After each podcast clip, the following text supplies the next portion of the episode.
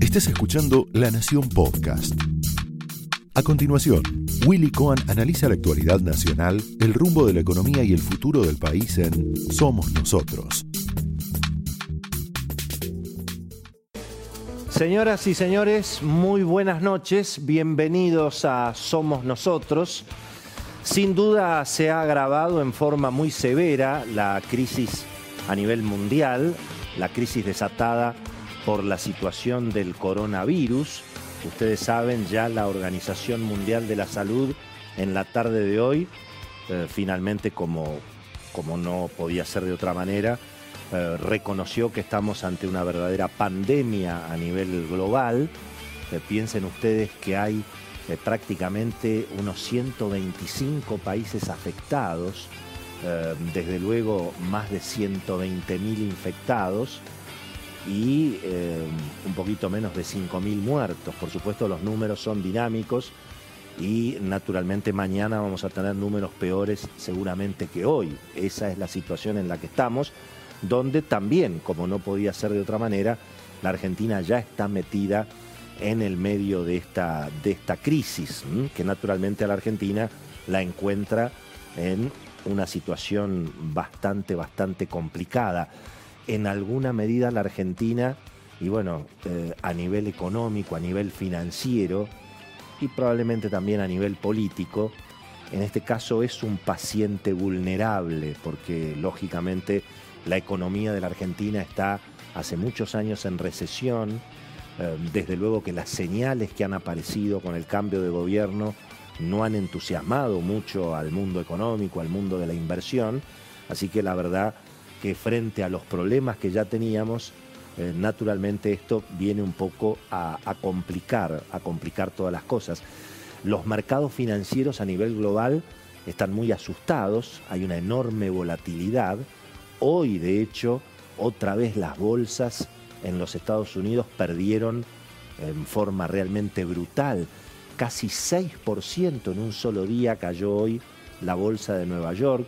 Por supuesto, los efectos también golpearon a los activos argentinos. Hoy el dólar en los mercados libres eh, siguió muy, muy eh, demandado. Casi a 80 pesos se negoció el dólar blue. El dólar contado con liquidación eh, llegó y operó entre 86 y 88 pesos, según las distintas versiones. Y por supuesto los bonos argentinos siguieron cayendo y automáticamente sube el riesgo país, que es en definitiva eh, la diferencia entre lo que cuesta el endeudamiento para la Argentina contra lo que cuesta para los países desarrollados. Casi 3.000 puntos hoy el, riesgo país. Los mercados mundiales están atravesando un verdadero crash financiero. Eh, piensen ustedes que cuando eh, uno dice que la bolsa en Estados Unidos perdió el 20% en prácticamente dos, tres semanas, eso quiere decir que las empresas, las principales empresas del mundo, y bueno, han perdido en dos, tres semanas un quinto de su valor. La, la pérdida de valor, el efecto pobreza además en todos los inversores mundiales que tienen sus ahorros en general en los fondos de inversión, que invierten en bonos eh, de los gobiernos centrales, en acciones de principales empresas. Todo eso está generando realmente una situación complicada porque tampoco queda claro dónde termina esto. Y lo más probable es que eh, veamos que las caídas en los precios de los activos financieros probablemente se profundicen en, en, las próximas semanas. Hoy mismo, a esta misma hora, ya está cotizando a la baja los índices de futuros de las bolsas que van a abrir mañana, para que ustedes se den una idea de lo que, de lo que está pasando. Bueno, lógicamente, eh, para la Argentina la cuestión ya es una realidad. Hay por lo menos 20 casos infectados en el país. Hay una gran conmoción interna dentro del gobierno. Nos lo va a contar en un ratito Beto Valdés, todo lo que está pasando obviamente en casa de gobierno alrededor de este verdadero cisne negro que no estaba en los cálculos de nadie y que le agrega obviamente a la Argentina un, tema dramático, porque la realidad es que cualquiera que haya recorrido en los últimos años un hospital en la Argentina, más allá del trabajo abnegado de los médicos, del esfuerzo de los enfermeros, de todos los trabajadores de la salud, casi un milagro lo que pasa en ese sentido, pero cualquiera que haya recorrido hospitales o centros de salud en la Argentina en, responsabilidad del Estado, y bueno, puede percibir el grado de precariedad que hay en términos de infraestructura, de inversiones. Y en alguna medida ese estado del Estado también se va a poner a prueba para la administración de Alberto Fernández. Así que aquí tenemos una situación de crisis en términos sanitarios que habrá que ver cómo responde. Imagínense lo que puede significar esto en los conurbanos hacinados ¿eh? de las grandes ciudades, no solamente de Buenos Aires. Em, con lo cual, bueno, allí hay un interrogante importante, pero al mismo tiempo agrega todo esto incertidumbre económica, porque eh, obviamente la Argentina necesita de un mundo que esté dispuesto a correr riesgos incluso para la renegociación de la deuda.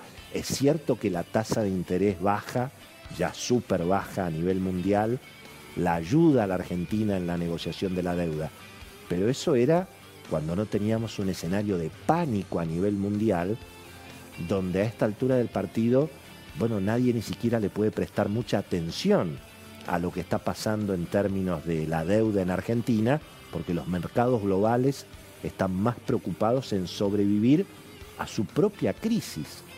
Fíjense lo que está pasando en este momento. Los grandes fondos de inversión internacionales, que son los tenedores de los bonos argentinos que ahora se tienen que renegociar, claro, están observando que como en los fondos de inversión, como pasa cualquiera que tenga una cuota parte de un fondo de inversión, como las caídas en los precios han sido tan brutales, la gente se asusta y quiere vender sus posiciones y retirar el efectivo. Eso pasa en todas partes del mundo. Se argentiniza el mundo. En todas partes todos hacen como los argentinos, corren a comprar dólares. Y entonces, claro, venden esas posiciones y los, los que administran esos fondos de inversión, y bueno, tienen que hacerse de liquidez, tienen que vender para poder devolverle a sus propios ahorristas. Y bueno, y obviamente, ¿qué venden? Y venden los bonos más riesgosos. Y ahí tenemos el peligro de que terminen vendiendo a precio de remate los bonos argentinos y ahí entran los fondos buitre. Fíjense que se da una paradoja. La renegociación de la deuda argentina, la que hizo la administración Kirchner en el 2005 y en el 2010, tuvo lo que se llaman cláusulas anti-buitre para teóricamente que no ocurra que una pequeña parte de los inversores terminen yendo a juicio y no acepten lo que acepta la mayoría. Entonces se puso la cláusula antibuitre, que quiere decir que si el 75 o el 80% de los tenedores de una serie de bonos argentinos aceptan el canje de la deuda, no pueden ir los buitres a hacer juicio, todos tienen que aceptarlo. Pero claro, ¿qué pasa? si resulta que los fondos especulativos, los fondos que compran para ir a juicio, logran tener más del 25% de una serie de bonos argentinos, y bueno, entonces tienen la capacidad de bloquear el acuerdo.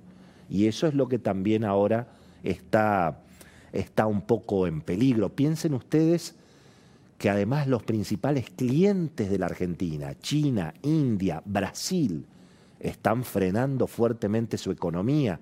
Los mercados suponen por qué se caen tanto los precios de las acciones de las compañías aéreas, de las compañías de turismo, de todas las empresas en general. Porque, bueno, se percibe que por lo menos por los próximos seis meses el mundo va a tener menos comercio, menos actividad, va a haber naturalmente menos reuniones, menos viajes, menos consumo de energía.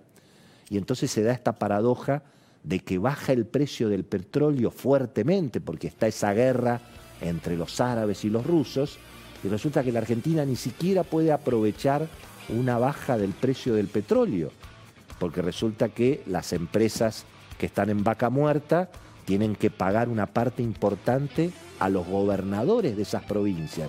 Y los gobernadores no quieren perder plata. Entonces la Argentina es un país realmente increíble. Cuando sube violentamente el precio del petróleo, entonces ponemos precios en pesos para que no suba la nafta. Pero cuando baja violentamente el precio del petróleo, también tenemos que poner precios un poco más caros, en este caso para que no baje la nafta y para que los gobernadores, los impuestos, todo el mundo muerda, en definitiva, de lo que ponemos los consumidores en el, en el surtidor. Cecilia Bufflé nos va a contar hoy todo lo que está discutiéndose respecto del futuro del precio de las naftas aquí en la Argentina. Esto fue Somos Nosotros, un podcast exclusivo de La Nación. Escucha todos los programas de La Nación Podcast en www.lanacion.com.ar. Suscríbete para no perderte ningún episodio. Estamos en Spotify, Apple Podcast, Google Podcast y en tu reproductor de podcast favorito. Seguí escuchando La Nación Podcast.